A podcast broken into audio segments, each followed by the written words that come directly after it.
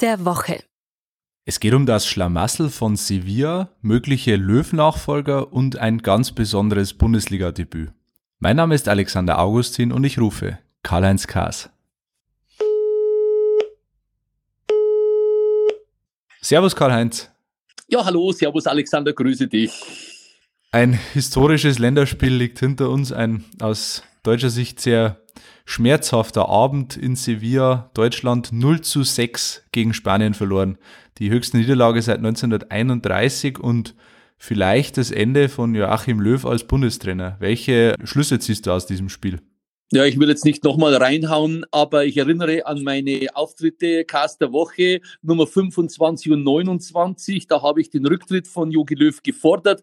Daran hat sich natürlich nichts geändert, aber wir haben ein zweites großes Problem im DFB-Team und das ist der Sportdirektor. Das ist Oliver Bierhoff. Äh, also der Mann ist nicht mehr tragbar ähm, angesprochen auf die Eliminierung von Müller und äh, Boateng und Hummel, stellt sich der nach dem Spiel hin und sagt, ich finde die Entscheidung richtig. Also ich zweifle an der Fußballkompetenz von Oliver Bierhoff.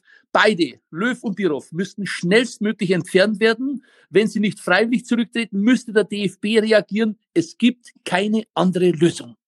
Jetzt äh, ist am Mittwoch beschlossen worden intern, dass Jogi Löw weitermachen darf, aber die Uhr tickt natürlich. Er steht massiv unter Druck und ähm, hinter den Kulissen wird sicherlich auch schon über einen Nachfolger diskutiert. Wen hast du denn da auf der Liste? Also sind ja schon reichlich Kandidaten genannt worden. Ich denke an Flick, an Klopp und an Tuchel, aber die sind ja in ihren Vereinen fest verankert, dort sehr, sehr erfolgreich. Die werden einen Teufel tun, dieses DFB-Team zu übernehmen. Es gibt nur eine Lösung für mich und die heißt Ralf Rangnick, und zwar in Personalunion. Ja, Bundestrainer und Sportdirektor. Einen besseren gibt es nicht. Er ist absolut äh, fachlich in Ordnung. Da kommt ein frischer Wind rein. Da wäre ich mir sicher, äh, es gibt sonst keine andere Möglichkeit. Rangnick für Bierhoff und Löw. Einer, der die Zukunft der Nationalmannschaft ähm, durchaus prägen könnte oder dem es zumindest prophezeit wird, ist Yusufa Mukoko. Borussia Dortmund. Er wird am Freitag 16 Jahre alt und könnte damit am Samstag gegen Hertha BSC schon sein Bundesliga-Debüt feiern und damit Nuri Sahin als jüngsten Bundesligaspieler der Geschichte ablösen. Was hältst du von ihm und vor allem welche Zukunft prophezeist du ihm? Ja, also das ist ein Megatalent, das ist ein Wunderkind, keine Frage. Er hat mit 15 in der U19 Bundesliga gespielt, hat da in drei Matches zehn Tore gemacht. Also das ist schon eine Granate. Äh, und die Dortmunder werden ihn, weiß nicht schon am Wochenende, aber dann irgendwann mal bringen. Sie wollen einen neuen Rekord aufstellen. Das ist ja dann der jüngste Debütant in der Fußball-Bundesliga und die gibt es seit fast sechs Jahrzehnten. Aber ich warne. Äh, es ist eine große Bürde, mental und körperlich. Also ich würde da abwarten. Ich würde ihn nicht verheizen.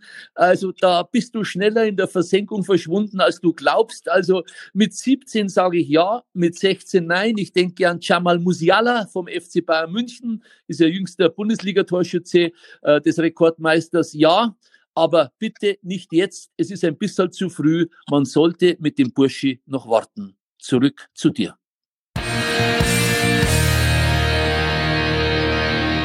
Ihr habt Fragen, Anregungen oder Kritik? Dann schreibt uns gerne an heimatsport.pmp.de und abonniert gerne den heimatsport.de Podcast.